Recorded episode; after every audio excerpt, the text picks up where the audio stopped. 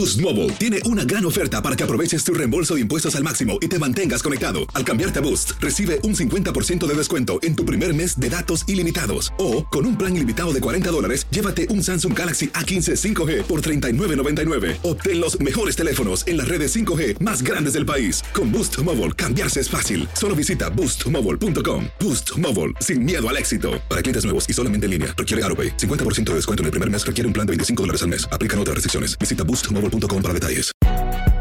Si no sabes que el Spicy McCrispy tiene Spicy Pepper Sauce en el pan de arriba y en el pan de abajo, ¿qué sabes tú de la vida? Para, pa, pa, pa. Ahorra más en JCPenney, más tu oportunidad de conocer a Shaquille O'Neal. Este sábado 4 de mayo todos ganan durante la entrega de cupones de 10, 50 o hasta 100 dólares, solo en la tienda mientras duren. De 11 a.m. a 1 p.m., los miembros de JCPenney Rewards tendrán una oportunidad exclusiva de encestar para conocer a Shaq. Habla con un asociado en la tienda o visita jcp.com y conoce más sobre la jugada. JCPenney, vale la pena. Cupón válido el 4 de mayo en selección de estilos. Entrega de cupones solo en la tienda para mayores de 18 años. Ohio, ready for some quick mental health facts? Let's go. Nearly 2 million Ohioans live with a mental health condition. In the U.S., more than 50% of people will be diagnosed with a mental illness in their lifetime. Depression is a leading cause of disability worldwide. So, why are some of us still stigmatizing people living with a mental health condition when we know all of this? Let's listen to the facts and beat the stigma. Ohio, challenge what you know about mental health at beatthestigma.org. Univision Audio. Enigma sin resolver es un podcast para mayores de edad. Algunos radioescuchas pueden encontrar el contenido del programa ofensivo. Se recomienda la discreción del radioescucha, especialmente para menores de edad.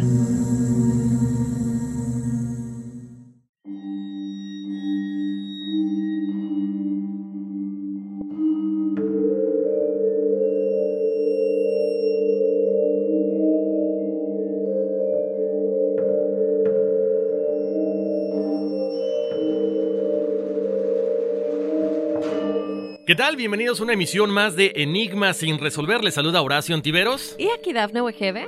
¿Y quién está atrás de ti, Dafne? Ay, no. Esa señora de blanco. Después- yo, yo, yo, hace rato estábamos aquí teniendo unos problemas porque se oían unos, unos ruidos raros. Ah. Yo dije, no, yo dije que eran ovnis porque escuchaba como un robotito, pero... Sí, no, no, no es cierto. Oye, por cierto, Dafne, ¿ves que te comenté hace rato? La gente que nos está escuchando, antes de entrar al tema, eh, hace unos días eh, hubo una explosión en el Popocatépetl, allá en México, y arrojó bastante lava. Fue una de las explosiones más fuertes que ha habido en, los últimos meses. Y eh, varias personas, ya voy a decir que fue mi hermana también, ¿verdad? no, varias personas que viven cerca de la parte de Atlixco comentaban que en cuanto hace la explosión el volcán, empieza a, pues, a, caer la, la lava eh, sobre las faldas, se empezaron a ver ovnis, Daphne. Yo creo que vamos a buscar el, el video, lo vamos a poner ahí en las redes sociales porque es interesante, este, sobre todo que siempre que hay una actividad volcánica se presentan estos ovnis, ¿no? Ya lo habíamos Sí. comentado y ese es otro tema que podemos este, desarrollar más adelante.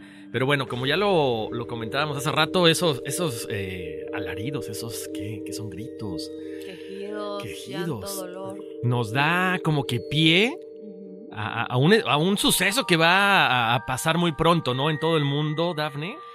Una, una película que va a hablar de este. de esta leyenda tan interesante que es muy latina, ¿no? Muy hispana. Así es, Horacio, algo tan importante que ya pasó y sobrepasó barreras de alguna manera.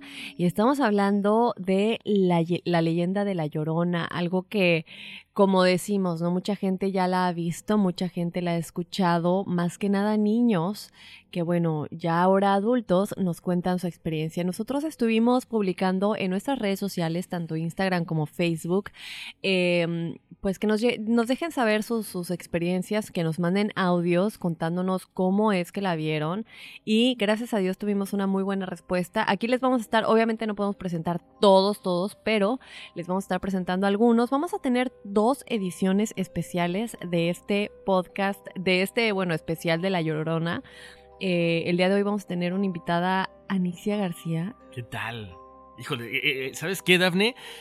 Yo creo que nos va a aclarar muchas dudas, ¿no? Ella precisamente sabe de todo esto, la tuvimos en el, en el episodio de Espíritus que se quedan, así que nos va a dar, yo creo que la información, pues más fiel a lo que está pasando con este espíritu. Así es, es importante tener a alguien que, que sepa y que se pueda comunicar con estos seres para ayudar a entender por qué no se va. También vamos a estarles presentando los testimonios y vamos a estar hablando un poco de en dónde empezó esta historia y quién era realmente la llorona, no el espíritu, la persona, quién era ella en realidad. Así que bueno, bienvenidos a Enigmas sin resolver.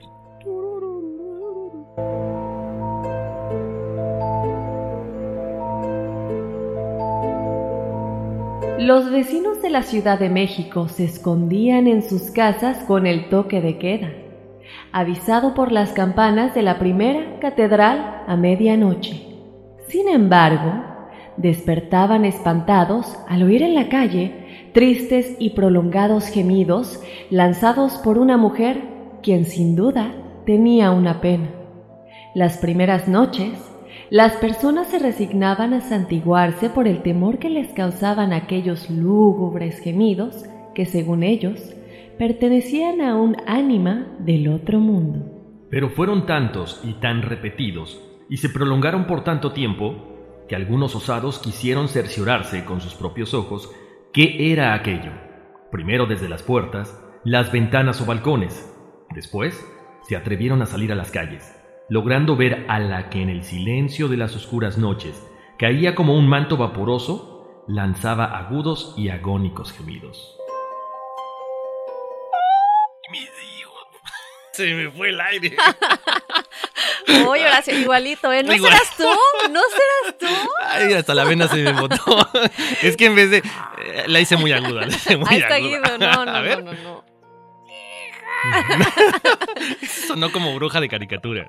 Oye, a ponerle un poquito de humor a esto porque sí da miedito, oye. No, claro.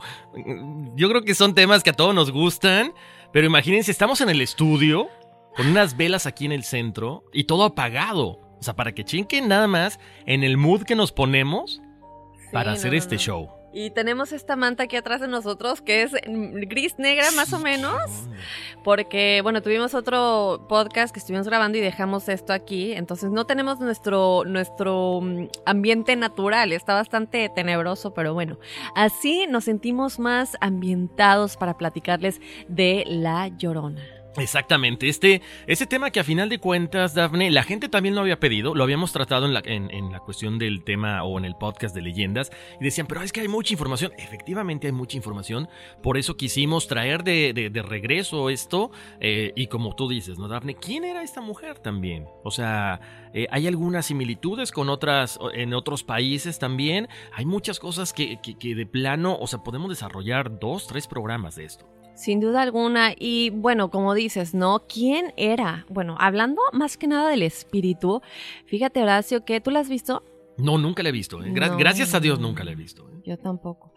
Eh, pero las personas que sí la han visto la describen como una mujer en un traje blanco y con un velo que cubre su rostro, con lentos y callados pasos, recorre muchas calles de la ciudad.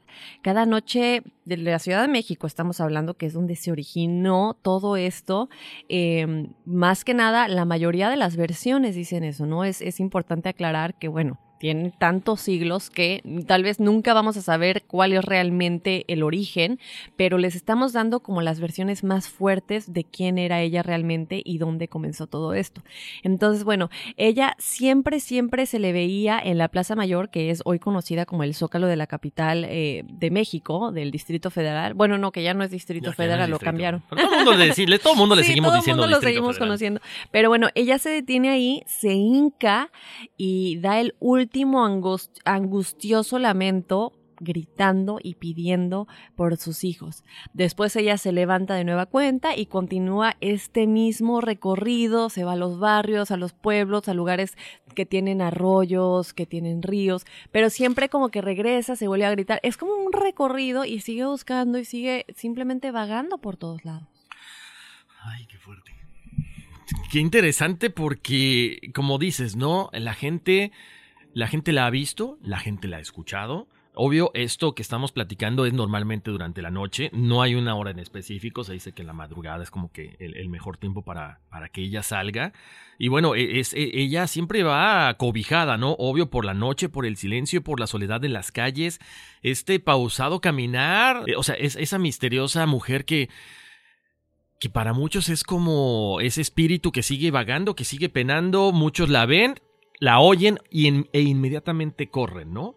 Y, obviamente hay gente también que ha querido confrontarla, que hay, no sé si son valientes, yo no sería valiente, yo saldría corriendo, te soy sincero, este, y que tratan de, estar eh, frente a esta mujer, pero se quedan pálidos, o sea, no hay una forma en que digas, wow, o sea, la vi, me enfrenté, y salí victorioso, ¿no? Yo creo que te gana mucho, te gana mucho más el miedo y te paraliza, ¿no? Hay mucha gente que eh, cuando sienten miedo se vuelven más valientes, la mayoría de las personas se quedan petrificados y eh, hay gente también que la sigue a lo lejos, pero en cuanto llega al agua, ese es, un, ese es un factor muy común, en cuanto ella encuentra un lago, encuentra un río, en ese momento ella se empieza a sumergir en las aguas y es cuando desaparece. La gente que la ha tratado de seguir, eso siempre comentan, ¿no?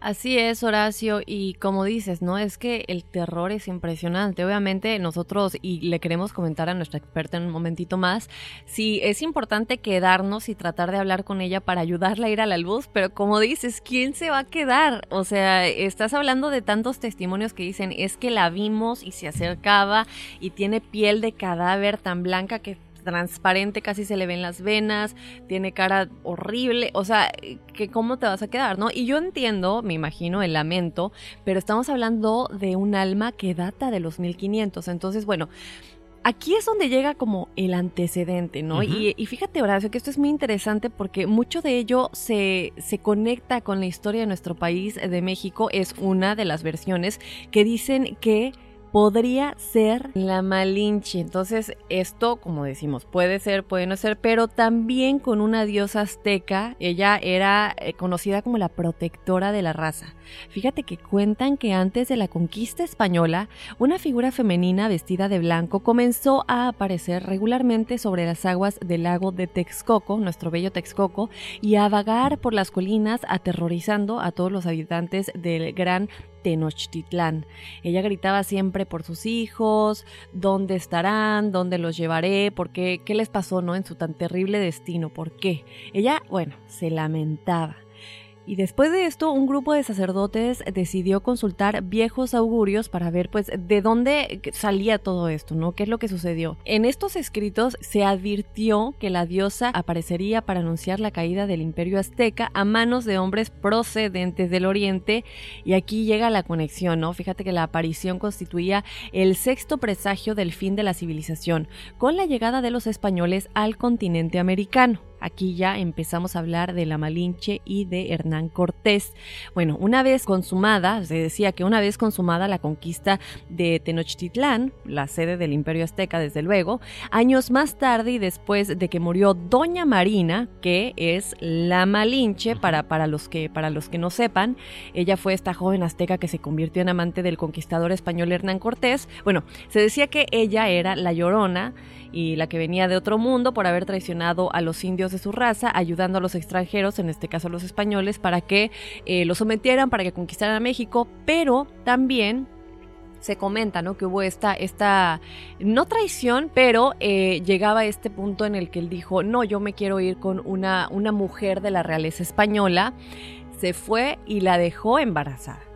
Fíjate cómo son las cosas. En una misma historia, Daphne, podemos entrelazar varias cosas, ¿no? Lo que tú decías de la diosa, eh, la diosa azteca eh, que bueno, ella, ella llora porque qué va a pasar con sus hijos, pero se refería a la cultura azteca. Y por el otro lado, la Malinche. La Malinche que, que bueno, se convierte en la llorona en el momento en que la dejan embarazada y bueno, ella comete este acto de locura.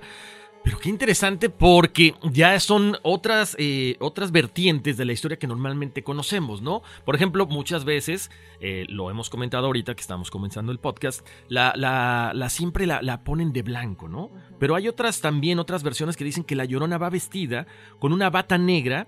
Esta bata le llega hasta los talones, para que me explico, como un camisón, haz de cuenta.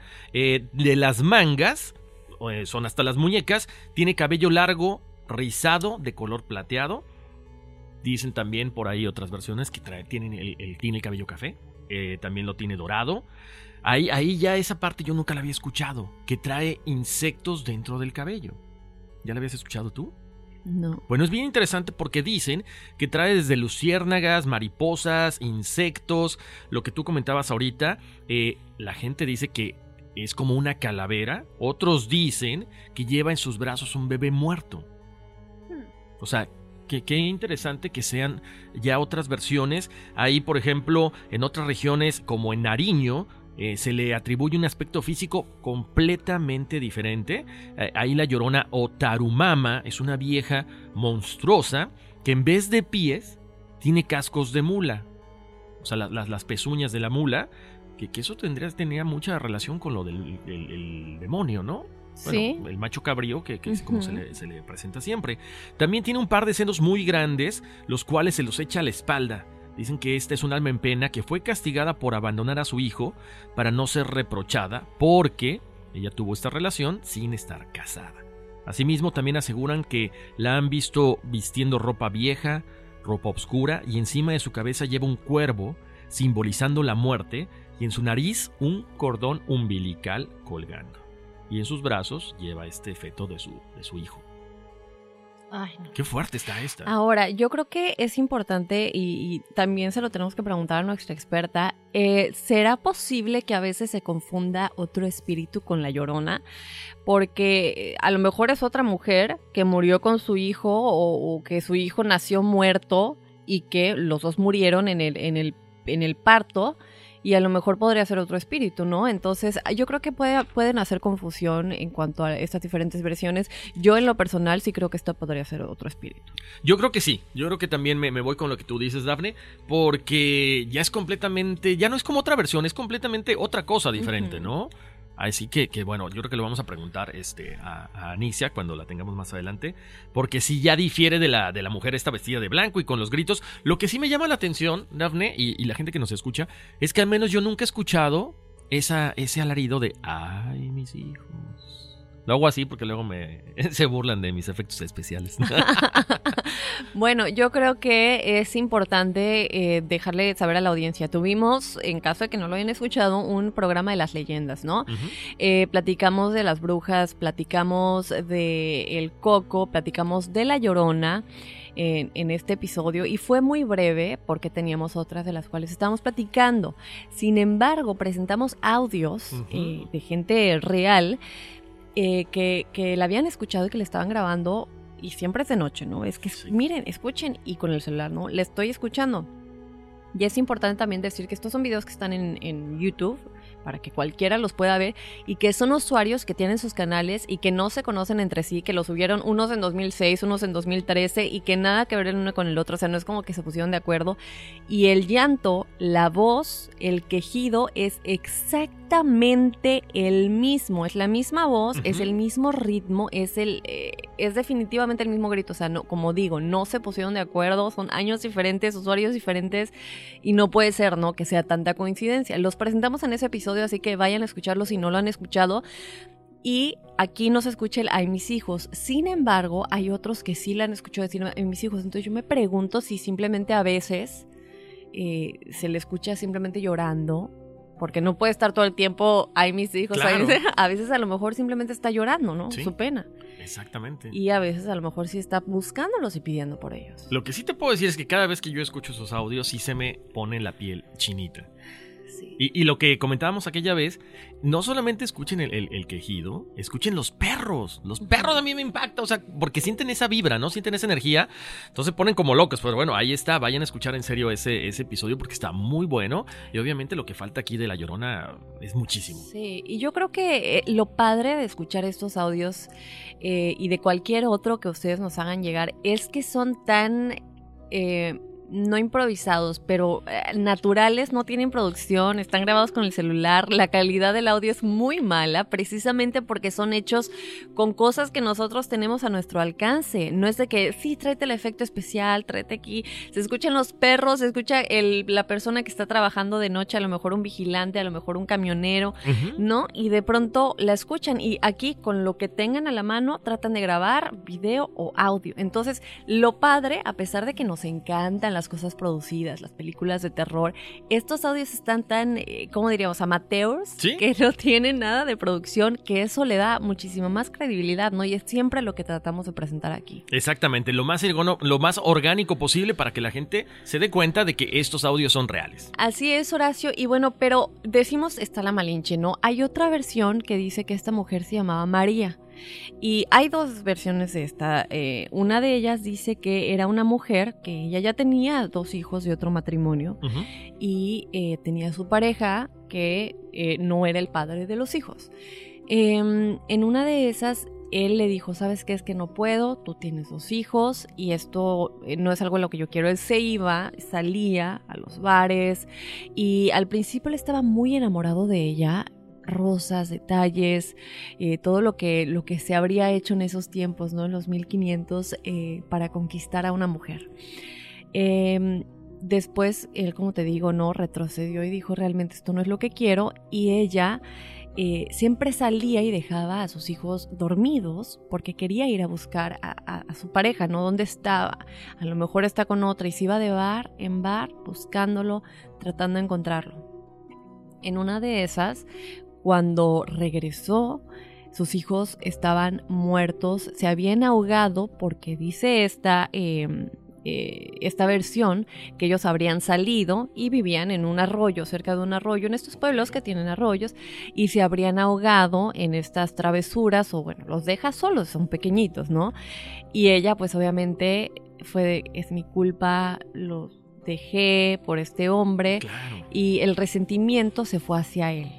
¿No? Es que fue su culpa porque me dejó de querer y yo pues, eh, pues volteé o transformé ese coraje y dolor a mis hijos, los dejé solos y por eso se terminó suicidando de igual manera. Eh, y esta es una versión. Y la otra dice lo mismo que con la Malinche y Hernán Cortés, que esta mujer María fue dejada por el hombre, por una mujer más de clase, por una mujer que realmente estaba como a su nivel, por decirlo de alguna manera, y la dejó embarazada. Los hijos nacieron, eh, pero ella nunca los quiso por este dolor. Eh, y él nunca quiso hijos, entonces los terminó matando y el pueblo eh, la siguió, la, la acosó y terminó. Siempre hay como esta versión en la que ya sea que, los, e, que ella los mató y su dolor hizo que el arrepentimiento, lo que se dio cuenta, se suicidara, o que después de perseguirla por lo que hizo, ella termina suicidándose porque de alguna manera la quieren linchar o algo por el estilo. Pero lo que es importante tomar en cuenta aquí es que no importa si fue María, si fue la Malinche, si ella ya estaba casada con él o no, el final siempre es el mismo. Y esto es como un teléfono descompuesto, es como los chismes. ¿Escuchaste que fulanita de Talia tiene novio? Es exactamente lo mismo. Imagínate una historia que tiene 500 años. Entonces, yo creo que es importante decirle a nuestros escuchas, no importa que cambie, que digan que era María, que era la Malinche, que estaba casada, que no estaba casada, que era Hernán Cortés, lo que sea. El punto importante es el final. Los hijos murieron porque ella los mató ahogándolos y después se quitó la vida. Sea lo que sea, el teléfono descompuesto siempre va a existir, pero el final siempre es el mismo. Y ya hemos dicho, cuando el río suena es porque agua lleva. Y la gente la ha visto, las versiones terminan siempre igual. Entonces, eso para mí quiere decir algo importante, ¿no? Pero ahora la pregunta es, Guido, ¿tú la has escuchado? Sí, señor. ¿Sí? Todas las noches. es la novia, ¿no? Es la novia. si te, escucha mi novia, la, la, llamaste la llorona. Creo que hasta aquí llegó tu relación, Guido. Hasta aquí. No me vayan a golpear a mí. Me voy a dormir con la llorona. Te van a mandar a dormir a la tina. Pero bueno, Guido ya lo oyó. No, ¿tú la has escuchado, Dafne? Bueno, yo quiero decir. Te veo medio pensativa, se me hace que sí. Yo quiero decir que no, Horacio, pero de alguna manera tengo esta memoria de cuando era chica que tendría nueve años tal vez y estaba en Girl Scouts allá en México.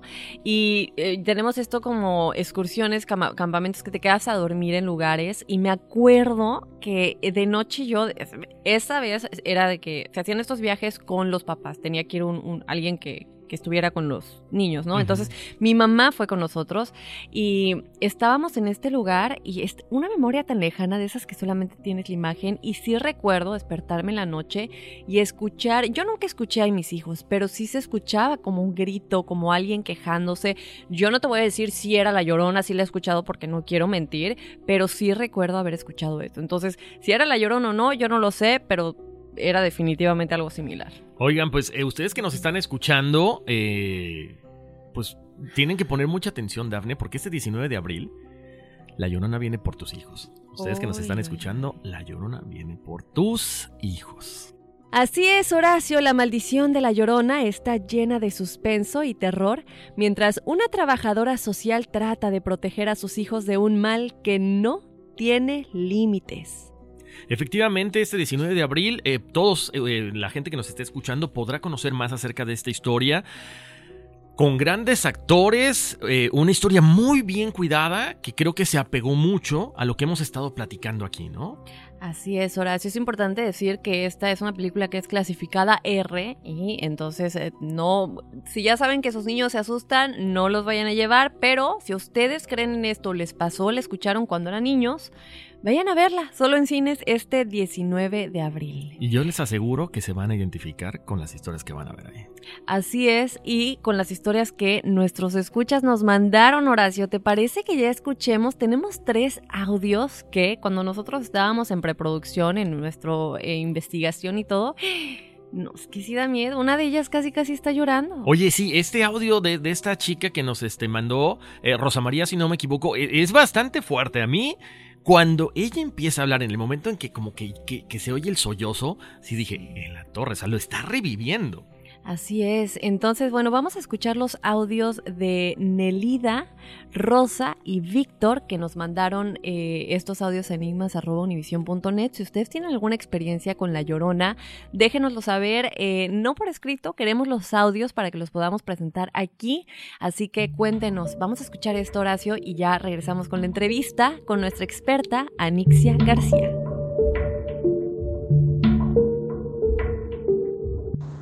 Bueno, soy nacida en la Ciudad de México y a los 12 años nos mudamos al pueblo de papá. Esto, nada, uno de esos días, este, mi padre, pues lo invitaron a una huerta de pitayas. Ah, él quería que nos adaptáramos a, a, su pueblo, del cambio de la ciudad a, pues, a su pequeño pueblo. Esto, para esto, ese día, eh, pues se invitó a una pareja de amigos, mi abuelo, el papá de mi mamá, que vivía en otro pueblito, que también estaba de visita, y bueno, la huerta era de un tío de mi padre. Aquel día nos fuimos como a la una del día hacia el campo y pues todo para nosotros era nuevo. Eh, iba yo y tres hermanas mías pequeñas, eh, mi papá, mi mamá. Y bueno, estuvimos allá todo el día, este, pues explorando, conociendo, pues eh, disfrutando cortar pitayas, que para nosotros era nuevo y no las conocíamos. Esto, eh, yo tenía alrededor de 15 años y pues oh, cuando ya venimos de regreso, esto, pues todo la pareja traía caballos de esposos, dos, dos, cada quien venía a caballo. Nosotros, mi papá venía caminando y nos traía, ah, éramos cuatro, cuatro, cuatro mujeres, cuatro niñas. Nos veníamos eh, en burro, las nosotras, y pues mi mamá en otro burro. Y pues mi abuelito igual cuidando a otra, otro par de nosotras, las niñas mis hermanas de 15, yo de 15 y bueno, así sucesivamente, más pequeñas que yo. Ah, cuando ya veníamos de regreso realmente se oscureció y pues no contemplamos la distancia, mis padres no contemplaron la distancia y, pues realmente siempre esas huertas de, son en rancho, son lejos de los pueblos y en este caso pues mi papá no conocía tanto el camino eh, y pues veníamos despacio. Cuando comenzamos a caminar sobre un río a, la altura de un, como un riachuelo eh, arenoso, empezamos a, pues ya se sentía el silencio, eran ya casi las 10 de la noche, poco más tarde.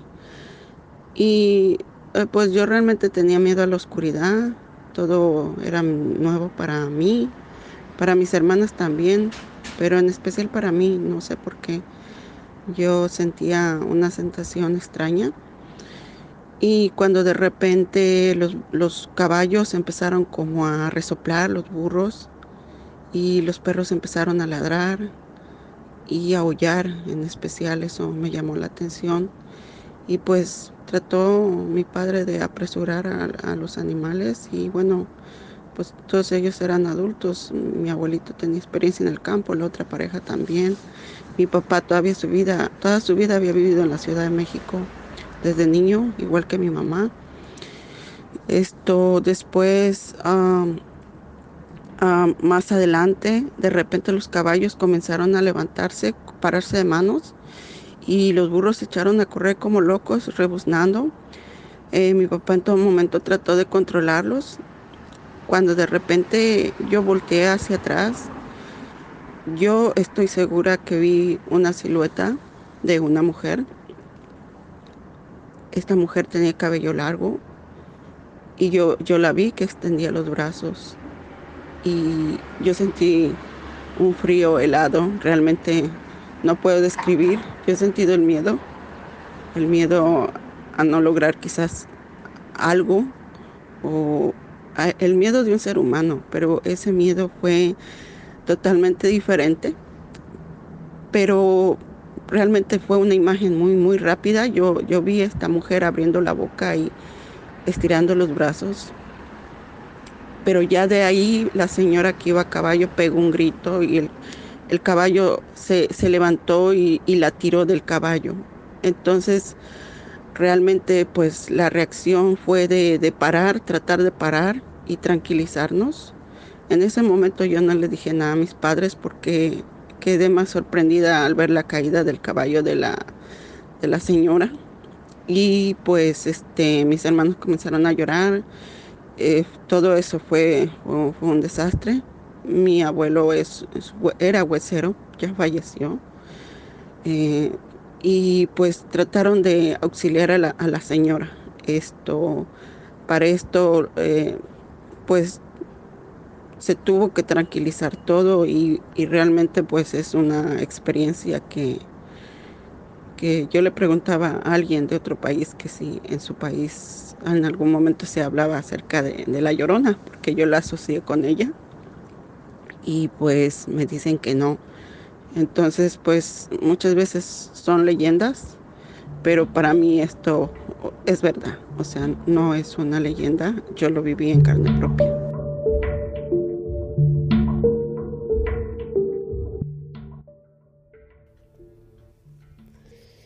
Cuenta mi papá que en una ocasión este, se les hizo noche en el camino, venían del lago de Moreno para acá, al lado de Guanajuato. Entonces en un tramo donde estaba muy oscuro la carretera, este, de repente empezó la lluvia y entre más, más fuerte. Y este, pues sí venían y de repente miraron a, a un lado y dice mi papá que miró a una señora que iba caminando como entre las mil pasos así entre el campo a un lado de cerca de Coneos. Entonces este le dice a, a mi hermano, porque mi hermano era el que iba manejando, dice, mira, ahí está una mujer, pobre señora, se le hizo noche, iba este, sola, sabe de dónde será.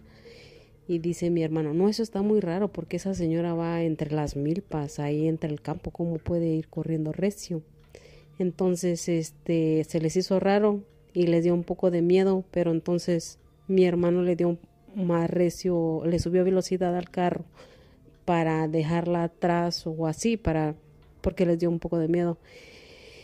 Y cuando aceleraron el carro, el, la mujer siguió al mismo velocidad de ellos y fue donde les dio pánico y ya después se pusieron disque a rezar. Y entonces dicen que la mujer no volteaba y era una persona de pelo largo que traía un creo vestido blanco. Y entonces de repente se les desapareció y ya ellos siguieron pero les dio miedo y no supieron que fintó la la esta señora, pero no sé, o sea, nunca les pidió ride ni nada, ni nada más ella iba corriendo al mismo par que ellos, pero no volteaba ni para ningún lado y la lluvia estaba súper fuerte que pues era que pasada de la medianoche creo según cuentan.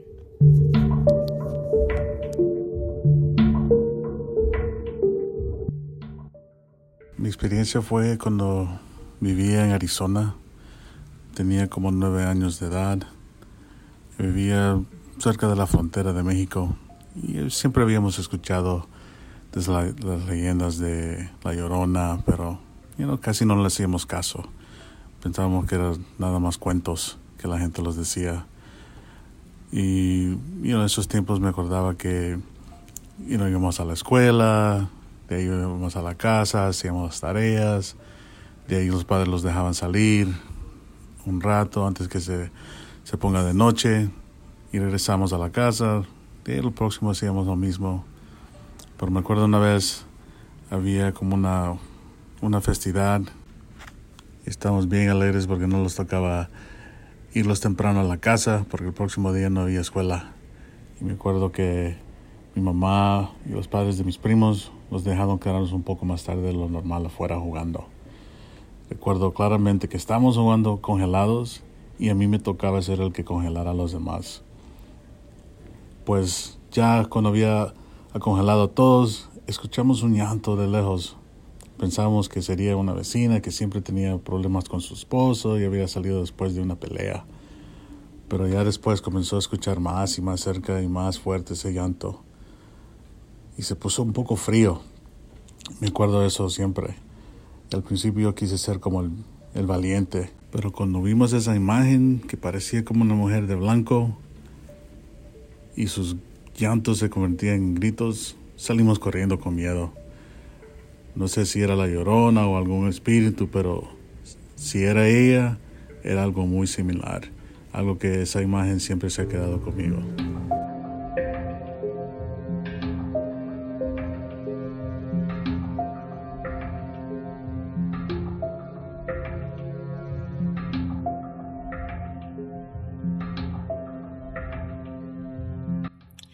Bueno, Horacio, ya llegó el momento que estábamos esperando. Exactamente, Daphne. Creo que un tema tan importante como este tenía que ir de la mano de una experta, ¿no? Y el día de hoy, una, una, gran amiga de aquí de la casa de Enigmas sin resolver, tenemos el gusto de presentar a una mujer que tiene 25 años de experiencia. Ella es medium, angelóloga, hipnoterapeuta, solamente por mencionar algunas cosas. Le damos la bienvenida a Anixia. Anixia, bienvenida, ¿cómo estás? Buenos días a todos, gracias por invitarme una vez más al programa y nada, fascinada de, estar una vez aquí. Gracias, poder compartir. Oye, Anixia García, se, se, resume bien rápido tu, tu currículum, pero es impresionante. Y gracias por acompañarnos el día de hoy, porque este tema, la verdad que tenemos muchísimas dudas, ¿no, Dafne? Sí, tenemos muchas dudas, más que nada porque creo yo que cuando escuchas algo como La Llorona, muchos son los escépticos, muchos piensan que nada más, pues como comentamos al principio del programa, ¿no? Se hacen este tipo de historias para traer un poco de morbo y todo eso, pero tenemos testimonios, los cuales algunos de ellos Anixia los escuchó, los hemos estado presentando también aquí en el programa, y mucha gente que además nos escribió, y lamentablemente no podemos poner todos los audios, pero son experiencias reales y creo que, como le comentábamos a Anixia, tenerla con nosotros una experta que sabe de espíritus es, es, esencial. Anixia, creo que es importante comenzar con algo que, eh, digo, es inevitable tenerle miedo a los espíritus cuando los vemos porque es algo desconocido, pero la llorona, yo en lo personal no sé si su objetivo es realmente ir y hacernos daño o simplemente ella realmente está vagando sin, sin saber ni conocer. ¿Le debemos tener miedo o, o, o deberíamos atrevernos a tratar de hablar con ella y arriesgarnos a que no vaya a ser que nos vaya a hacer algo, ¿no? Sobre todo a los niños que es tras los que ella va, ¿no? Mira, eh, leyendo un poco de, la leyenda, que entre comillas, vamos a decir que leyenda, hay muchas historias que son reales en todos ellos. Ah, cuando los espíritus son muy afligidos, y en el caso de la llorona sobre todo, sin darnos cuenta, las personas mismas les van dando la fuerza para que ellas vayan tomando más posesión. Son espíritus que están vagando por alguna frigidez, en este caso porque ella pierde a sus dos hijos. Entonces, claro, ella ve en cada niño que está alrededor, de alguna forma lo siente como los suyos. Y entonces a eso es lo que nos referimos. Eh, el miedo que podemos tener cuando enfrentamos a un espíritu que en vez de darle luz, lo que nos da miedo, ellos se van alimentando de eso, aunque no lo saben, de que de eso se alimentan. Ah, le damos la fuerza cada vez que la mencionamos, etcétera. Entonces, ¿qué es lo que hace, se debe de hacer normalmente con este tipo de, de seres? Es de alguna manera darle luz, tratar, como dijiste tú, de sentarse de alguna manera y hablar con ellos y de ver que ya a estas alturas, con los siglos que pasan, en todo esto cuesta un poco más de trabajo. Pero sí se puede hacer cuando un grupo de personas se puede poner en oraciones, porque inclusive eh, para algunas partes de la misma cultura, ella ha sido, eh, ella ha ido avisando de situaciones terribles que iban a pasar en, en la parte de, de México. Eh, tanto de guerras, de situaciones, tú sabes, de mundiales, etcétera, etcétera. Entonces, no es un espíritu que sea malo, es un espíritu que de alguna manera está clamando su gran dolor, que fue la pérdida de sus hijos. Ahora, y que en cada persona ve a sus hijos. Claro. Oye, Nixie, ahorita que tocabas ese punto, o sea, para la gente que piensa, que cree que esto es una leyenda, ok, tú dices, bueno, démosle luz a este espíritu. Si la gente que nos escucha se pusiera a orar por este espíritu de la llorona, ¿estaríamos hablando de que se acaba la leyenda entonces? No es que se acabe la leyenda, pero sí puede darle luz a, la que, a que ese ser ya no sea tan afligido de que pueda ver y pueda venir de alguna manera a ayudar, pero de otra forma. Sí, yo creo que eso es importante aclararlo porque estamos hablando de, una leyenda que ya tiene más de 500 años y como lo platicábamos al principio del programa, ¿no? Acerca de la posibilidad de que la Llorona sea la Malinche, esta figura tan, tan importante en la historia de México. Sin embargo, bueno, esto, ella data de los 1500, estamos hablando de, de la conquista de México cuando Hernán Cortés llegó. Entonces, eh, eh, eh, independientemente de que sea o no la Malinche, es una leyenda que data desde esos tiempos. Tantos años, tantos siglos que la gente la sigue viendo en caso de que alguien ya haya tratado de darle luz, ¿por qué o cuál podría ser la posibilidad de que ella, tal vez su espíritu simplemente no se quiere ir y dice no porque mis hijos se quedaron aquí, nunca los encontré? ¿Cuál sería el motivo por el que, en caso de que alguien sí haya querido darle luz al espíritu, ella no se va?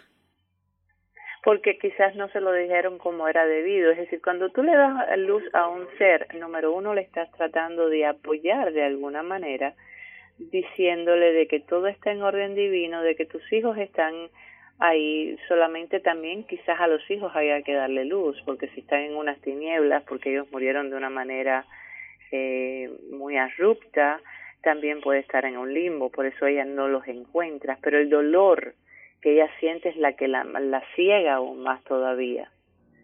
Entonces, cuando eso uno le empieza a dar luz a esos seres y decirle, mira, cuando ya estés en esa luz vas a poderlos encontrar más fácilmente. Eh, siento tu dolor, eh, no tenemos el miedo de tu dolor, pero sí queremos ayudarte para que puedas encontrarlos, pero no ya en esta dimensión porque no te pertenece. Claro. Entonces, cuando uno empieza a hacer conciencia, hay que acordarse de algo. Los el espíritu por sí nunca muere. Muere la materia, pero no el espíritu, no la esencia no el alma. Entonces, de alguna manera le vas a estar hablando a algo viviente, aunque no tenga materia, que puede razonar, igual que razonamos nosotros en, en materia. Lo que pasa es que se le ha dado mucha ínfula por muchos años y se le ha dado mucha fuerza a una parte negativa innecesariamente. Por los miedos precisamente, eh, porque le hicieron de que como es algo maligno, no es algo maligno, es un ser que como un ser eh, que, que estuviera vivo estuviera diciendo, ¿sabes qué? Estoy con el dolor de mis hijos. ¿Cuántas personas hoy por hoy han perdido a sus hijos y no lloran igual y no sienten igual? Pero en aquel momento la cultura y las religiones hacían como que eso era algo muy muy penoso, ¿no? Y como que no se podía vivir en ello. Entonces ahí es la diferencia. Claro, ahora, eh, Anixia, ¿tú crees que, por ejemplo, bueno, se habla mucho de la llorona? ¿Tú crees que los espíritus de estos niños que fueron ahogados están ahí deambulando también y de cierta forma tendrían que ser reunidos? Por supuesto, por supuesto. Pero ya eso es una base que yo no sé ni por qué a estas alturas, quizás porque lo quisieron dejar como una leyenda, no lo hicieron porque eso es de una forma de reunificar a la familia para que vayan a su luz. A pesar de que ella de alguna manera hizo algo oscuro, algo malo, porque al final de todo ella los mató, ¿no?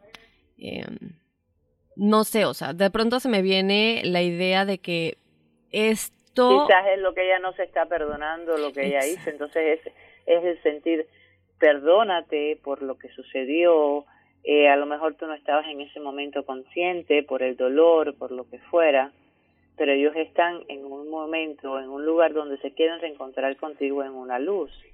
Claro, sí. Es, es, es, más complicado a veces de lo que las personas se imaginan. No es que solamente vas a orar y vas a pedir. No, hay, ya eso es un tratamiento más con la parte espiritual de esa identidad y cómo se va a lograr. Ah, pero tienes que ser capaces y también lo que digo, los mitos de las religiones a veces oscurecen las realidades. Claro. Esa es la peor. Ahora, muchos dicen que el alma de la Llorona, eh, algunos como dicen la Malinche o la mujer María, que se le dice que era el nombre que ella tenía, es un alma que realmente está maldita y por eso no puede dejar el limbo, porque como dices, ¿no? Ni ella se ha perdonado y hasta que ella no tal vez no se perdone ese pecado no puede cruzar a la luz. ¿Cuál podría haber sido la razón si esto fuera cierto de que el alma estuviera maldita? ¿Será la pena? ¿Será que ella misma? ¿Será el apego, rabia y terrible dolor de, de tener que encontrar niños en busca de los suyos? Porque a fin de cuentas se dice que va tras los niños y la mayoría de los testimonios que tenemos que la han visto es de gente que ya está adulta, pero la vieron cuando eran niños. Bueno, mira, fíjate, y ahí estamos hablando de algo muy parecido de lo que conversamos al principio. ¿Qué es lo que sucede con eso? Es precisamente que no se ha perdonado. Normalmente cuando una persona le quita la vida a otra y se atormenta porque se vuelve loca, porque después se quita inclusive hasta la vida, porque empieza a vagar por el mundo y ya no saben por qué pierden noción por algo que hicieron muy radical, pues es tratar, y estás hablando con un espíritu que por sí está atormentado por ella misma. Eh, y es el trato de recuperar mis hijos en lo que yo veo porque me siento identificada con esos niños, porque a lo mejor no es que lo haga con todos los niños, sino con niños que ya se identifica más que nada porque los niños pueden ver, porque los niños pueden y tienen ciertos miedos y como ya ves es reflejo de quizás de sus hijos en esos niños. Y es lo que atrae. Lo que es la parte de la maldición quizás vamos a vamos a decirle que no es que sea, pero uno inconscientemente si alguien te dice te maldigo por esto, pues como te lo, te lo estás creyendo. Y ella se cree que fue eso entonces ahí es como es, no eres maldita, no tienes por qué sentirlo, pero es un rompimiento que hay que hacer espiritualmente, psíquicamente con ese ser. Muy es No te sienta, no, no te tienes que sentir culpable, tú no tienes culpa, no existe la maldición. eh, fueron personas que te identificaron, es decir, lo hicieron porque tenían dolores por ellos mismos y es una manera de empezar a liberar esa carga que tienes arriba. Además, yo creo que aquí hay un punto bien importante, Anixia, y la gente que nos escucha. Eh, ahora tenemos acceso a la información. Esto que tú nos estás diciendo es bien importante porque uno es capaz de perdonarse, ¿no? Pero imagínate un espíritu de esos, en de esos tiempos, estamos hablando de 500 años atrás, donde sufres, una, el abandono a lo mejor de tu pareja, porque se fue con otra persona, está desesperado, entonces obviamente es más complicado que, que, este espíritu pueda encontrar la luz y pueda entender que persona, o sea, perdonándose, es capaz de, de trascender, ¿no? De, de a lo mejor de reencontrarse con sus hijos. También estamos hablando de, del tiempo de las brujas de Salem, por ejemplo, que ya hemos hablado. Eh, estamos hablando de, de, tantas diferencias en cómo pensábamos, la sociedad era tan diferente y una parte de la leyenda dice que cuando ella mató a los hijos, la comunidad se dio cuenta, la comunidad realmente sí la maldijo, la persiguió, tratando de castigarla por este tan terrible acto, ¿no? Eh, de alguna manera tratando de lincharla, de hacerle lo mismo y también en su arrepentimiento ella terminó matándose. Entonces sí estamos hablando no solamente del dolor del, del, hombre que la deja, luego darse cuenta de lo que le hizo a sus hijos y también toda la gente que la perseguía y la maldecía por el acto tan terrible que hizo. Son tantas cosas. Y súmale el tiempo en el que se vivía, ¿no? Y cómo era. Exacto. Entonces ahí es donde tenemos que... Hay que recordar una cosa. La maldición más grande que una persona puede tener es la que tú digas por palabra. No es el hecho de que tú hagas una brujería, no es el hecho de que tú hagas un hechizo, no, no, no. Es la que mentalmente tú pones, eh, es como, es ponerle un chip mental a la persona. Ahora, Porque a cuántas personas que no eran brujas, pero sin embargo practicaban suponer, eh, porque le gustaba curar con las plantas, el esto que el otro, y le consideraron como hechiceras y no lo eran. Por supuesto, esos seres, cuando los mataron en las hogueras, no es que vayan a tomar un, revenge, es decir, no es que vayan a tomar por su propia cuenta, pero sí de alguna manera quieren que les digan, hello, pídeme perdón por lo que me hiciste que no tenía por qué. Claro. Ahora, desde, desde tu punto de vista, ajá, desde tu punto de vista, Nixia, eh, con, con, toda esta, esta facilidad que tú tienes para contactar a los ángeles, a los espíritus, ¿tú crees que también entonces cuando un espíritu está tan dolido, está tan eh, bueno, se siente maldito, ¿crees que hay alrededor espíritus, en este caso a lo mejor demonios, que se estén aprovechando de esta situación para no dejarla ir también? Puede ser, puede ser, porque todo, porque todo tiene una razón de ser.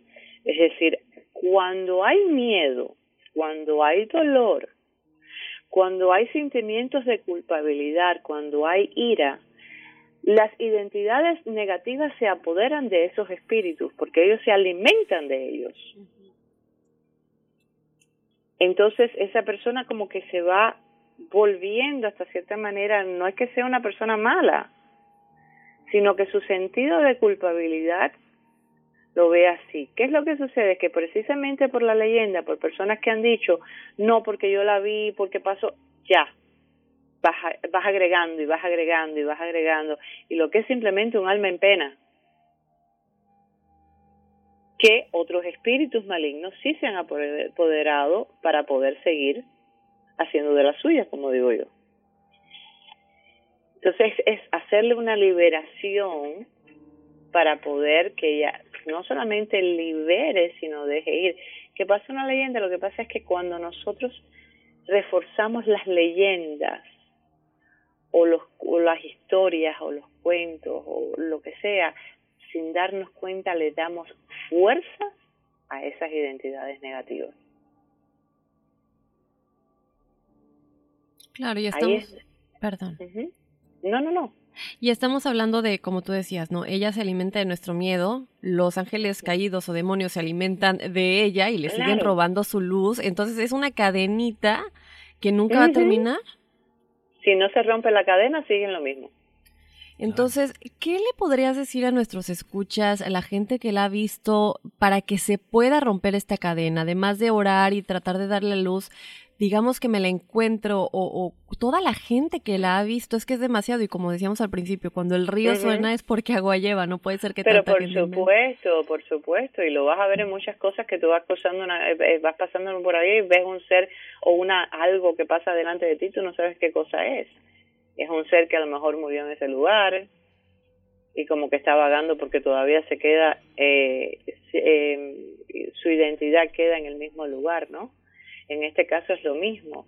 ¿Qué es lo que hay que hacer con eso? Que cuando se enfrenten con este espíritu, es decirle, tú eres luz, yo te perdono, yo te perdono en nombre de todos aquellos que te maldicieron por lo que hiciste.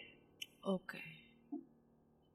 Pero tiene que actuar de ti en nombre de todas esas personas que de alguna manera la maldijeron en ese momento dado.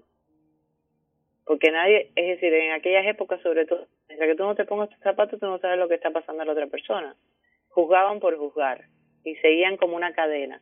Si tú no rompes ahora, hoy, en la dimensión que estamos viviendo, el momento que estamos viviendo, si nosotros como seres humanos no tomamos la responsabilidad para romper esas cadenas de esos seres, entonces estamos igual que hace 500 años atrás.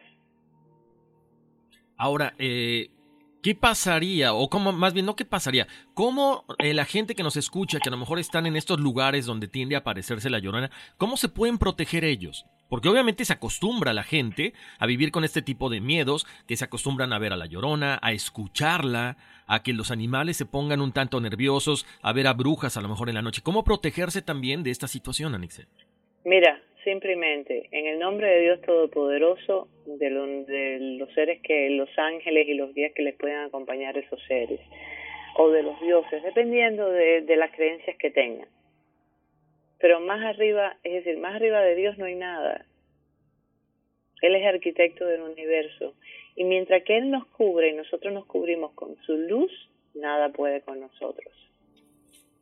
Si en ese momento o antes de, y si uno siempre dice en el nombre de Dios Todopoderoso, o como ustedes le quieran llamar, a ese ser, cúbranos con tu manto de luz que absolutamente nada ni nadie puede con nosotros.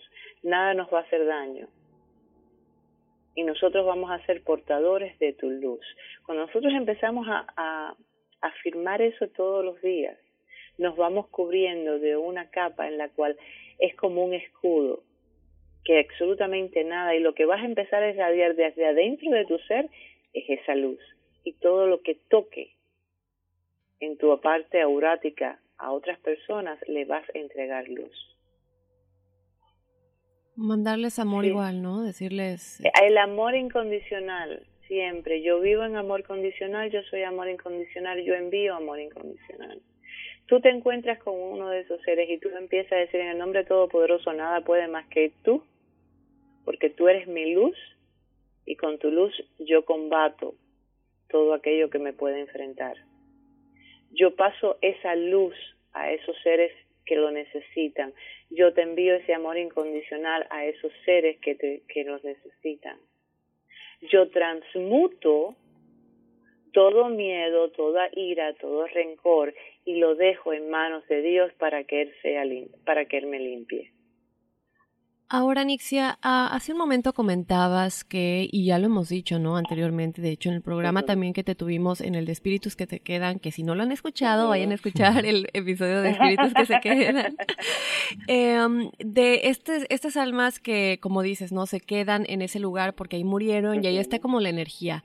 Pero hemos escuchado que la Llorona no solamente se aparece en México, que es donde la historia eh, pues se originó, también se ha, como viajado, digámoslo de alguna manera, a cualquier lugar en el que hay agua, buscando pues tal vez encontrar a los hijos ahogados y también se habla de apariciones en Colombia, Guatemala. ¿Es posible que un espíritu viaje de esa manera después de, digo, realmente buscando la desesperación?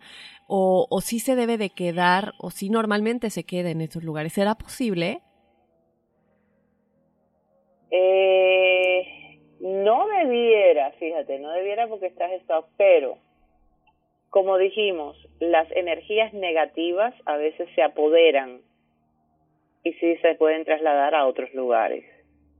Si tu persona o hay alguien que cree en ello o ha hablado de ese ser en otro lugar, inmediatamente es como que estás dándole un punto y se va a aparecer esa identidad. Y ojo, puede ser que sea ella misma o puede ser que no sea, puede ser un espíritu de oscuridad que se está apoderando de esa identidad para manifestarse en otro lugar.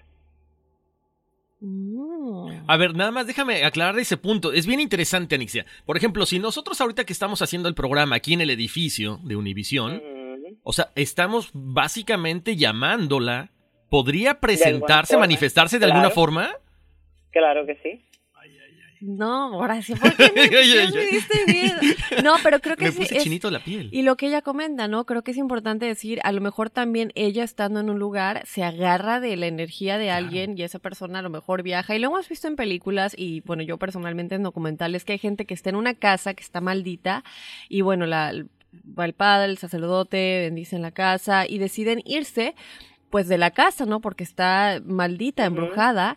Pero el espíritu se les pega y ya no es la casa, ahora eres tú que traes el espíritu colgado de ti. Pero por supuesto, porque cuando tú tienes los miedos, esos espíritus, se, como he dicho yo, se alimentan. Al alimentarse, ¿a dónde van a seguir? A donde siguen alimentándose. ¿Qué es lo que sucede? Cuando tú estás mencionando algo, constantemente vas atrayendo esa energía. Esas mismas películas que hacen de terror, de situaciones que son muchas verídicas como estas, etcétera, etcétera, atraen y alimentan mucho más todo eso. Eso es lo que las personas no se dan cuenta. Todas esas películas que sacan de terror, yo, son muy comerciales, yo eso lo entiendo, pero no se dan cuenta que estás atrayendo todas esas energías negativas a tu subconsciente y a tus alrededores. Claro. ¿Será? Ay, no. Yo creo que por eso no me gustan mucho las... Digo, veo las películas de terror, pero no soy muy aficionado. Y aparte, obviamente mucha gente las ve en la noche, Anixia. Esto como que contribuye más Pero claro, todavía, ¿no? Claro. Les encanta el terror, o sea, es como una adrenalina. Muchas de las personas que ven muchas de las películas de terror están teniendo de sueños horribles por la noche, claro, si lo estás atrayendo. Oye, Anix, yo siempre he tenido una duda. En las películas se ve mucho que cuando una persona ve, en este caso, no sé, un espíritu, como puede ser la llorona, se, les, eh, se, les, em, se les pone el pelo, el cabello blanco. ¿Tú sabes por Ujú. qué? Perdón, no sé si me salí del tema, pero tenía que Mm, preguntar. No, no, no, eh, ahí no sé, ahí sí que no sé. Puede ser alguna reacción energética que de alguna manera hay un contagio o de alguna manera un pedacito, como decirte, del espíritu hace una influencia, pero ahí sí no te pudiera decir. No importa, nada más tenía la duda. Oye, Anixia García, quiero, queremos agradecerte muchísimo que hayas estado con nosotros porque con toda tu experiencia siempre nos aclaras mucho las dudas que tenemos, con- como en el episodio anterior, como este de La Llorona, que, que bueno, eh, imagínate un espíritu de 500 años vagando y que lo alimentamos cada vez que hablamos y que lo alimenta la gente de todo el mundo cada vez que, que- que menciona este nombre, ¿no? Claro. Acuérdense que tenemos que dar, estamos en estos momentos en, unas dimensiones muy fuertes, estamos en una quinta dimensión en la cual todo ese tipo de energías aún se pueden hacer mucho más fuertes, porque estamos tra- eh, caminando en, en, en caminos paralelos. Pero si nosotros ahora, en vez de decir, no, porque la leyenda nos da el terror, el esto que lo otro, lo enfrentamos de otra manera, sin darnos miedo y decir, ¿sabes qué? Cada vez, e inclusive hasta cuando vean la película, ojo, les damos luz, enviamos luz, porque somos amor incondicional y de alguna manera vamos a aliviarle el alma a ese ser. Cuando hacemos ese tipo de cosas e inconscientemente no nos damos cuenta que lo estamos mandando al universo y eso va trabajando en cada ser que puede estar vagando, no solamente eh, de ella, sino de cualquier otro ser que esté vagando en este universo, en este plano, por no saber qué pasó o por sentirse afligido por un dolor. Oye, qué bien Que la haríamos. humanidad, la humanidad, si nos uniéramos más en llevar pensamientos positivos, sería mucho mejor que lo que estamos viviendo. Evitaríamos un poco más de guerras, evitaríamos un poco más de afligencia, de dolor, de los peligros que están pasando en este momento, de las situaciones.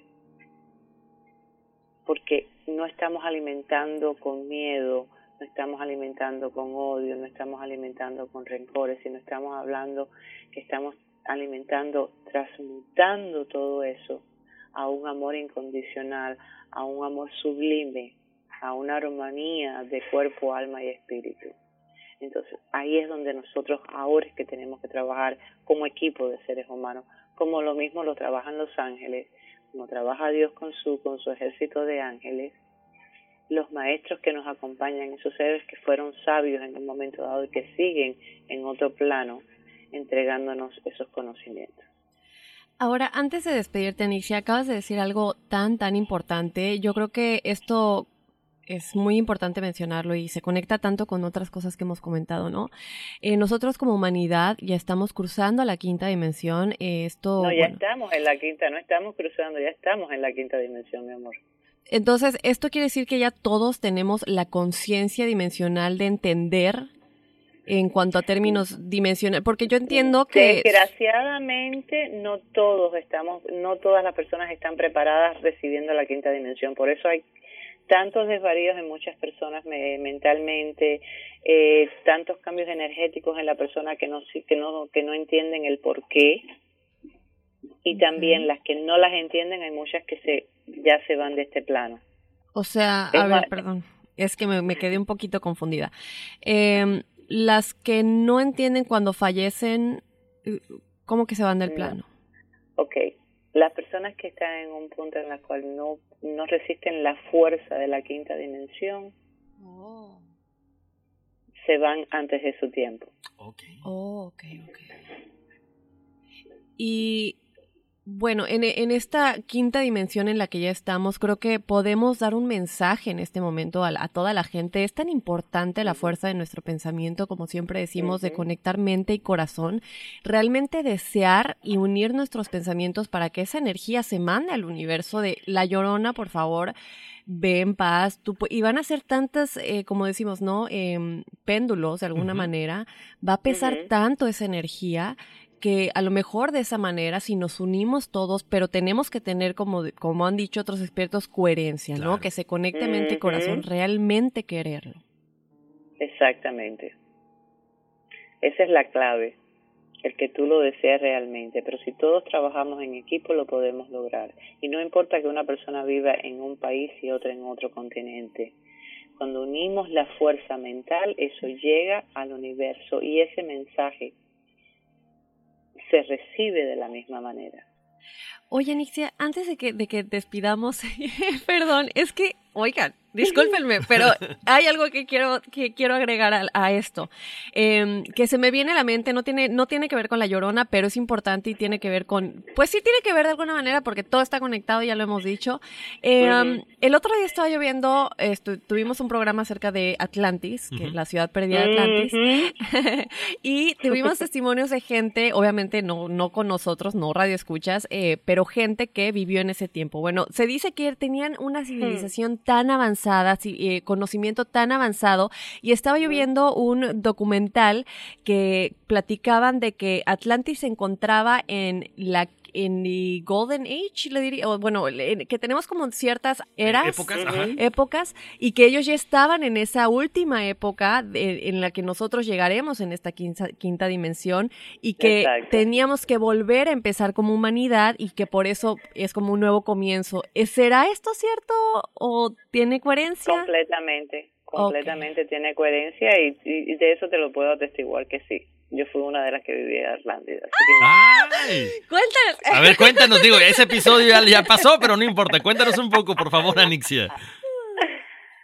Eh, yo siempre estuve muy relacionada y estoy relacionada mucho con la parte de los cuarzos y las cosas y no estaba, pero siempre veía desde muy niña templos de luces y de cuarzos y no sabía por qué. Hasta después me, me en una de las meditaciones me conecté y personas con las muy allegadas que me, me indujeron en el camino de en que estoy hoy eh, me dijeron tú no te diste cuenta pero tú vienes de tal lado y entonces empezó como que empezó el rompecabezas empezar a, a lugar a, tú sabes a formarse. Y dije sí es verdad e inclusive yo siempre dije desde muy niña que debajo de Cuba que es de donde yo vengo, existía un templo y yo no tenía ni la más remota idea de todo lo que yo conozco hoy por hoy. Te estoy hablando de una niña que yo tendría en ese momento que es cuatro o cinco años y siempre lo decía. Y empiezan y no hace algunos años atrás se descubrió en la parte de, de Isla de Pinos un templo que está bajo agua. Así que, y pertenece a parte de, de la Atlántida. Ok, dijiste, ¿cómo se llama? ¿Pinos? Eh, eh, Pinar del Río. Oh. qué interesante. Para nuestra segunda Que lo descubrieron precisamente porque la, el, pues, los rusos fueron a, empezar a calar para poder sacar, creo que era petróleo o algo de eso así. Y cuando fueron a, llegar, eh, se encontraron que habían unas, una ciudad, una ciudad uh, antiquísima, estamos hablando de la época de precisamente de Atlántida, un templo, y tuvieron que parar. Que no la han hecho mucho a la luz porque no quieren indagar, no quieren, no. Sé, sé, sé que han seguido indagando, pero no han sacado más a la luz, que son dos cosas diferentes, pero pararon todo para no interrumpir el, pero sí está ahí. Oye, Nixia, es más, este, ya no vamos a platicar de eso porque mejor te invitamos al segundo episodio de la Atlántida, porque está muy interesante, sobre todo para que nos, para que sigamos platicando acerca de todo esto, de tus experiencias, y me imagino que allá afuera hay mucha gente también que, que siente que perteneció a esta civilización. Entonces, eh, dejémoslo ahí, porque te queremos invitar para la segunda es muy parte. Extenso, eso es muy extenso. Exactamente, pero qué, qué padre, qué, qué buena onda. Y sobre todo que, que, te sientas identificado, que sepas de dónde vienes, porque a los cuatro años decir eso y que se compruebe años después es impresionante esto.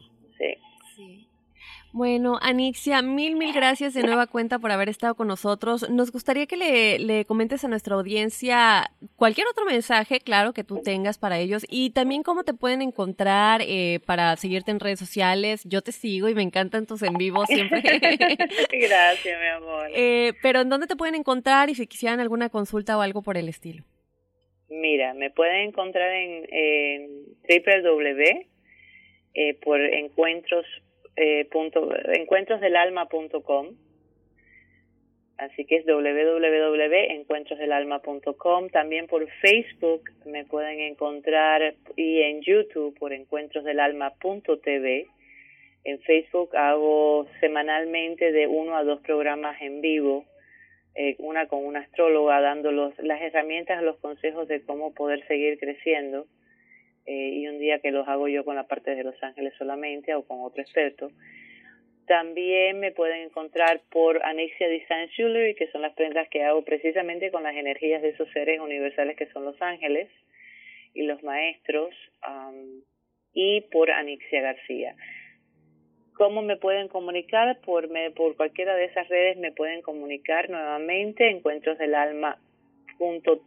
en Facebook o encuentrosdelalma.com.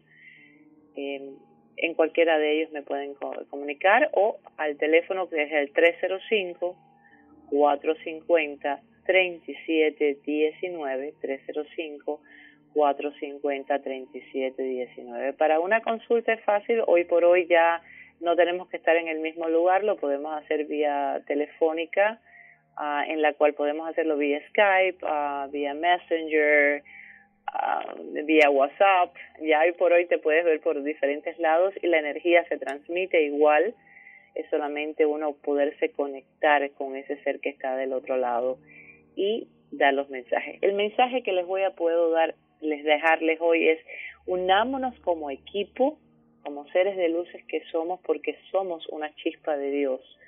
Somos un pedacito de estrella enviado a la tierra para poder dar luz. No eh, no nada negativo, sino todo positivo. Y cuando veamos una persona que esté haciendo una, algo negativo, no a lo mejor enfrentarlo y decirle estás haciendo esto negativo, sino mentalmente envíale amor incondicional, envuélvele con esa luz, tanto con el rayo violeta como el rayo blanco, como el rayo azul, como el rosado, para que esa persona pueda seguir creciendo ir dejando las cosas atrás. Existen muchas herramientas, no importa cuál sea tu, creencia, tu religión, pero hay muchas maneras que podemos ayudar al ser humano. Y termino siempre, como siempre termino diciendo, que no seamos prisioneros de nuestro pasado, sino arquitectos de nuestro presente futuro. Wow, qué bonitas palabras, Anixia García. Te agradecemos muchísimo tu tiempo. Y no, gracias a ustedes. Ya te comprometimos para estar más adelante otra vez aquí con nosotros. Cuando ustedes deseen, con mil amores, eh, y nada, vamos a ver cuando me doy un viajecito por allá por Nueva York para, para verlos personalmente. Sería fantástico. Nos encantaría tenerte aquí. Anixia, te mandamos un abrazo y muchas bendiciones. Oye, lo mismo para ustedes, mil bendiciones y a toda esa audiencia, que Dios me los bendiga, los ángeles me los cubran con sus alas de luces y que adelante, que somos seres de amor. Gracias. Gracias, Anixia. Bendiciones a ustedes. Oye, Dafne, eh, creo que con esto que dijo Anixia, la verdad, lo hemos comentado siempre, los buenos somos más. Si todo mundo oráramos, pidiéramos o tuviéramos un pensamiento positivo, no personal, para el mundo, ¿cómo estaríamos viviendo? Sería otra cosa completamente diferente. Así es, y como ya hemos dicho igual, ¿no? Irnos a la cama en un estado de benevolencia. Exacto. No de, de pedir, de por favor, dame, Dios mío, ayúdame, sino simplemente agradecer, eh, tener la certeza de lo que quieras se te va a dar y al mundo y dormirte con benevolencia. Como decíamos, no te vayas a dormir viendo películas de terror porque tu subconsciente y tu eh, sí se queda con esa información y no es no es no es una vibración en la que quieres estar. Exactamente. Además dicen que no hay que ver la televisión una hora antes de irse a dormir. Porque precisamente te quedas cargado de todas esas cosas. Entonces, ese es muy buen punto, Dafne. Me gusta. Y bueno, gracias como siempre a toda la gente que nos escribe a enigmas.univision.net para pedirnos su numerología. Por ahí les tengo una sorpresa. Estoy estudiando alguna otra cosa. Por ahí el oráculo maya. Está muy bueno, es que es bien complicado, en serio. Este, pero algún día les voy a dar, les prometo, eh, todo lo que es la numerología maya también. Oye, Horacio, una pregunta aquí. Te, te voy, a, te voy a poner en evidencia Dime. rápido. Bueno, ya lo has dicho, tú leías el tarot, ¿no? Sí, leí tarot como por, ¿qué te gusta? Como 10 años, yo creo. ¿Te gustaría incluirlo tal vez en alguna emisión? ¿Sabes qué? Bueno, mira, yo te digo algo, me encantaría la idea, lo que este, de- decía Nixia. Yo siempre he sido una parte, una parte de mí ha sido escéptica en la, en, la, en la cuestión de decir, ¿cómo es posible que las energías se manifiesten de tal forma? Pero muchas veces de las cosas que yo hice en México, eh, tú llamabas por teléfono, la persona llamaba y decía, me llamo eh, Juan López y mi fecha de nacimiento es tal, y quiero saber cómo me va a ir en el dinero. Y, y a través de esa energía que, que se hace, bueno, eh, o a través de esa llamada telefónica, las cartas te dicen lo que, lo que la persona debe de saber, lo que quiere saber. O sea, eso es bien interesante. Así que si tú quieres, un día, claro, traigo mi tarot, déjame empaparme otra vez. Te digo algo, tiene como fácil, como unos 10 años que no lo leo. Lo tengo en, mi, en, en un lugar muy especial porque es algo muy, muy querido para mí. No lo he manipulado, no he jugado con él, o no jugado, no lo he tocado, este, porque uno tiene que volver a, eh, a- a cargarse de esa energía. Pero sí, este, ya me comprometiste y, y con mucho gusto lo voy a hacer. Voy a traer mi tarot. eh, no te digo cuándo, para que la gente no diga, ah, ya mañana, no. No, en cuanto yo esté listo, con mucho gusto traigo mi tarot. Prometido. Pero mientras, la numerología. Voy a tener que poner a trabajar otra vez. Bueno, vamos con la numerología. Oigan, gracias a toda la gente que nos escribe. Les aviso, hay personas que nos mandan de toda su familia, Dafne. No tenemos ningún problema, pero escuchen la fecha de nacimiento y el nombre porque no van este, por familia, o sea, van por el número que la estamos dando, ¿no? Para Lucas Toribio, eh, él es el número 2. las personas con número 2, recuerden, son personas cooperativas. Les encanta hacer las cosas en pareja. Son diplomáticos, son muy buenos, son bondadosos, son muy tranquilos. Son personas que les gusta conciliar. Normalmente eh, se pueden dedicar a la cuestión que tiene que ver con la diplomacia, gobierno, política, porque van a tratar de de mediar la situación con todo mundo. Para David Cervantes, él es el número 3, es la persona, eh, la personalidad, perdón, es la creatividad, la expresión. Son personas que se pueden dedicar a cuestiones de literatura, a cuestión de teatro, de televisión, oratoria, todo lo que tenga que ver con exponer sus ideas, eh, les va a ir muy bien porque son optimistas, tienen mucho sentido del humor. Entonces, cuando ellos proyectan todas esta, este, estas emociones que traen adentro, lo hacen de una forma muy buena, por lo tanto son eh, brillantes en todo lo que llegan a realizar. Para Víctor López, Dani Flores, eh, ah mira, Víctor López nos escribió dos veces, es el número 4, esto simboliza es el trabajo. Son personas muy prácticas, muy, confiables, son eficaces. Este, ¿qué más les puedo decir? Eh, son muy creativos también, por supuesto. Recuerden, el número 4 deben de dejar a un lado la rutina. O sea, son buenos para el trabajo, pero de repente les gana la rutina. No, no, no caigan en esto. Si, si, si ustedes no caen en la rutina, van a ser mucho más creativos y van a poder expresar mucho mejor sus ideas. Para el número 5 es Jessica del 11, 19 del 82. David Tibaquira, Adrián Núñez, Gabriela Fausto, José Villasana, Adriana Camargo Delgado, Diego Andrés Martínez Ospina, ellos son número 5, son la libertad, el cambio. Estas personas normalmente tienen que aprender a adaptarse a las circunstancias. Su vida es muy rápida, tienen que enfocarse bien a lo que tienen que hacer. No tienen que diversificarse. De repente como que hacen muchas cosas a la vez y el que mucho abarca, poco aprieta. Entonces tengan cuidado con eso. Son personas que les encanta viajar, normalmente son medio locochones, tienen ideas como que fuera de lo común, ¿no? Es lo que, lo que los caracteriza a ellos. Para Eric Santos y Mario Segura, ellos son el número 6. Son personas responsables que buscan siempre la estabilidad familiar, la estabilidad hogareña, les, les gusta mucho estudiar, son tolerantes, son amorosos. Por ahí dicen que son perfectos para, para tener como pareja, ¿no? Siempre van a estar al, al tanto de todos ustedes. Son personas muy perfeccionistas, así que cuidado con esas cuestiones, pero todo lo demás son muy bien aspectados. Para Erika Márquez, ella es el número 7. El número 7 es la reflexión, el conocimiento, el balance entre lo material y lo espiritual. Si a ustedes les gustan las cuestiones psíquicas, pónganse a estudiar un poquito y van a ver que todo ese conocimiento ya lo traen desde nacimiento. Entonces, eh, lo único que tienen es que desarrollarlo un poquito más, meterse mucho a la meditación, conectarse a la fuerza espiritual buena. Tienen esa dualidad. Pueden conectarse con seres de luz o también con seres de bajo astral, así que cuidado para que no de repente se puedan ver pues atacados, ¿no? Eh, son personas curiosas, por eso es que le gustan todos estos temas. Para el número 8, eh, el primero es Juan, del 2, 18 del 86, Guillermo Pacheco, Aide del 08, 14 del 93 y Janet Nicolás. Eh, tienen la cuestión espiritual a flor de piel, tienen mucho poder, tienen mucha facilidad para hacer dinero, son prácticos, son analíticos, lo único que sí, equilibren esta fuerza espiritual porque todo lo que ustedes decreten lo van a conseguir.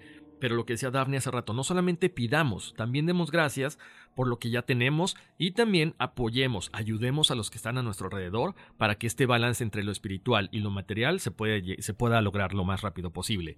Para el número 9 es Lourdes Segovia, Mayra Yamilet, Rafael Rodríguez, Enrique Larios, Patricia Coria, Rosedit Negrete. El número 9 y están a punto de, trascender, a, punto de, irse a otro, a otro nivel, a otro plano. Eh, lo único que tienen que hacer es tratar de desarrollar un poquito más sus ideas, deben de ser más bondadosos, más serviciales, desarrollen mucho la parte espiritual. Ustedes son sensibles, son generosos, eh, son altruistas pero balanceen esa parte para que la gente también no se aproveche de esta situación, porque cuando nos ven, cuando la gente los ve buenos, entonces les encajan el diente y les, cargan la mano. Entonces tengan mucho cuidado con eso. Y para Marvin Libra, él es el número 11. Recuerden que el número 11, 22 y 33 son los eh, números maestros. Entonces ellos vienen a enseñar a este mundo, ellos vienen a darse a darse a todos los demás. Eh, si ustedes son líderes espirituales, adelante. Recuerden, esta dualidad del 11, 22 y 33 pueden vivir como 1, 1, pueden vivir como un 2, como un 4 o como un 6. Entonces, eh, sepan bien lo que quieren y, y, pónganse los pantalones porque es un compromiso muy fuerte como líder espiritual lo que ustedes vienen a hacer a este mundo. Oye, Horacio, ahorita que hablas de los números maestros, nos escribió alguien que es número 22, lo diste el episodio pasado, y nos decía, oye, pero, eh, ¿por qué? ¿Qué quiere decir eh, que soy número maestro, qué tan vieja es mi alma y, le contestamos, ¿no? Le contestamos que quiere decir que ha vivido más vidas que los anteriores. Vamos a aclarar un poquito eso porque siento que la gente todavía no entiende bien que si 11, 22, 33 son números maestros y como dice Horacio, no es muy importante entender que la dualidad, si tú quieres vivir como un 1, un 2, un 3 o si quieres vivir como un 11, un 22, un 33.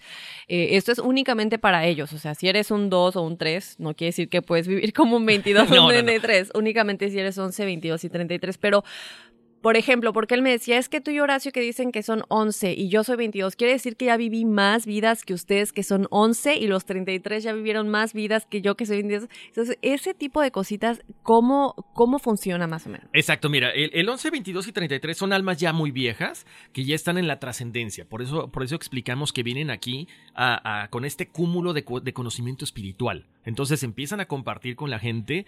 Eh, obviamente el, el 11 es un número maestro que está en el, en el camino apenas iniciándose. El 22 ya tiene mucho más cúmulo, mucho más conocimiento. Lo que yo te decía, Daphne, y lo que le hemos platicado a la gente. Cuando tú empiezas a meditar, eh, la gente que tiene esta, esta, esta sensibilidad espiritual, muchas veces tú dices, es que, ¿sabes qué? Vino un amigo y me dijo, o sea, me impresionó, conocí a una persona y me dijo, tú eres así, así, así, asado y trabaja en esto. Y cuando el, el, el 11, el 22 y el 33 no recibe esta información de alguien más, ¿sí? Es porque ya lo tienes dentro. Entonces, ¿qué tienes que hacer? Tienes que empezar y aprender a meditar y a contactar a través de esta meditación o a través de tus sueños a tus maestros espirituales. O sea, ya no va a venir a nadie a decirte, Dafne, tienes que hacer esto, esto, esto. ¿Quieres aprender algo espiritual? Esta es la meditación. No, o sea, yo te puedo decir, tú eres 11, 22 y 33, pero tienes que buscar adentro de ti porque tus maestros están dormidos. Están ahí como que, bueno, ¿y a qué hora van a despertar estos números? Sí, no tienes que buscar nada allá afuera. Ya lo tienes. Nada más, sácalo. Qué importante lo que dices, Horacio, y me encanta porque se conecta con lo que Ingrid nos ha dicho, ¿no? Ingrid Chal, otra de nuestras expertas, que hay veces que todos ya podemos canalizar. Pero no nos damos cuenta. Cuando nos llega una idea, un mensaje, ayer me decía una, una colega, tuvimos una junta, ¿no? Y me decía, Dafne, es que yo a veces estoy normal y digo, ah, ya sé, esto es lo que tengo que hacer. Esas ideas no son ideas, es que tú estás comenzando a recordar lo que tú ya sabes por parte de tu ser superior y, ya estamos como en esa dimensión, lo que nos decía Nixia también, ya estamos cruzando a esta quinta dimensión como humanidad en la que ya podemos contactar más fácilmente. Entonces, como tú dices, ya lo tenemos adentro. Y si se nos viene una idea o algo que dice, no, pero es que yo ya sé qué es lo que está sucediendo con, con este espíritu o con esto, no es que sea una idea, una ocurrencia, es que de, de algún lado bien esa información, estás canalizando de alguna manera. Exacto. Y te digo algo, Dafne, y la gente que nos escuche, de repente es, es complicado como les eh, lo hemos dicho, aprender a meditar. La gente piensa que meditar es om, pon tu mente en blanco y om. No, no, no, no. No tienes que meditar en flor de loto. ¿Por qué? Porque no sabemos meditar, no sabemos y no tenemos la elasticidad para ponernos en una forma en que a lo mejor los Dalai Lamas, o en general todos los lamas, meditan. No, es eh, yo les puedo decir, en lo personal a mí me ha ayudado mucho. Busquen a Deepak Chopra. Sí. ¿No? Deepak Chopra. Busquen en su canal de YouTube. Son meditaciones, Daphne, muy básicas. Que nos van a llevar no del 1 al 10. Bueno, sí del 1 al 10, pero uno por uno. Haces el 1, ¿cuál sigue? El 2, 3, 4, 5, 6, pasito a pasito. Porque si de repente nos dicen alguien, no, no, no, vete a tal meditación y tú dices, espérame, no estoy preparado. Una, o te espantas o dice, sabes que no me gustó. No me gustó porque no recibí nada de información. Entonces busquen Deepak Chopra, hagan una meditación cortita, que te gusta cinco minutos. Lo, lo, más importante es decirle a nuestra mente, cállate, déjame meditar. Déjame estar en contacto conmigo mismo. Y lo que platicaba y le preguntaba también a Ingrid aquella vez, eh, eh, Dafne, cuando empiezas a meditar y estar en contacto con tu yo, es cuando de repente te empiezas a carcajear en la meditación. No porque estés desconcentrado, sino que estás haciendo contacto con tu yo mismo, con tu ese niño interior. Y es interesante. No quiero hablar mucho porque no quiero que, de repente lo que yo hable, ustedes digan, chin, es que ya me, me influenció. No, pero busquen esa meditación y poco a poco van a irse dando cuenta que eso es facilísimo. Facilísimo. Hay que ponerle un poquito de empeño nada más. Y eso es todo. Así es. Y bueno, pues muchas gracias, Horacio, por la numerología. Eh, te mandaron, cada vez te llegan más. ¿Ya estás listo? Oye, sí, no, no, no, adelante. En serio que es un placer, Dafne, porque siempre hablamos con los expertos, lo hablamos nosotros dos aquí. El mundo está ansioso por despertar. Entonces, si nosotros podemos poner ese granito de arena, qué mejor, qué bonito. Así es. Así que bueno, ya nos toca despedirnos. Muchísimas gracias a la gente que nos mandó sus audios, sus experiencias. Recuerden dejarnos saber su numerología o contactarnos con temas, sugerencias. Nos han estado, por ejemplo, alguien nos dijo, no, pero es que ustedes dijeron que el pie grande aparece en, en la Biblia, pero no dijeron en qué parte, ¿no? Entonces, ese tipo de críticas constructivas están súper bien recibidas, se les agradecen. Déjenos saber, Horacio y yo, digo, hacemos lo mejor que podemos, pero siempre es bueno tener este trabajo en equipo con todos nuestros escuchas. Gracias por esos comentarios. También nos dijeron, oye, se escucha un eco. Y no era un eco, tuvimos un problema con los canales de audio, pero, y, lo explicamos, siempre tratamos de contestar lo mejor que podamos. No siempre somos Horacio y yo los que contestamos, eso es importante dejárselo saber. A veces sí están hablando con nosotros, a veces no. Eh, gracias a Dios tenemos un equipo maravilloso, pero eh, eh, estamos lo más pendiente que podemos de sus críticas constructivas, de los temas que nos piden, así que ya saben, enigmas.univision.net y nuestras redes sociales. Son, eh, estamos en Facebook e Instagram de la misma manera, Enigma sin resolver. Y por supuesto, descarguen todos los podcasts, todos los episodios en todas las plataformas habidas y por haber. Estamos en Apple Podcast, Google Podcast y Spotify. Oigan, y pues ya nos vamos, que aquí espantan. Uy, sí.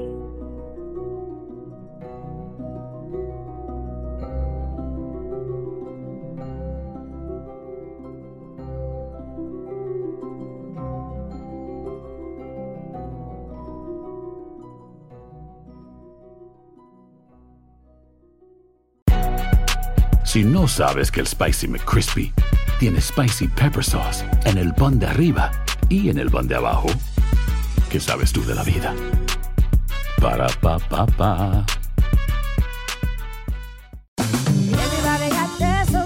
La venta para amigos y familiares de JCPenney está de vuelta. Desde el lunes ahorra 30% extra en artículos por toda la tienda. Esos son ahorros adicionales por encima de nuestros precios bajos. Dile a tus amigos, ven con tu familia y ahorren en grande. No olvides, ya se acerca el Día de las Madres. Y tenemos todo lo que mamá quiere: joyería, belleza, salón y tarjetas de regalo. JCPenney, vale la pena. Cupón válido del 29 de abril al 5 de mayo en selección de estilos. Aplican exclusiones. Detalles en la tienda jcp.com.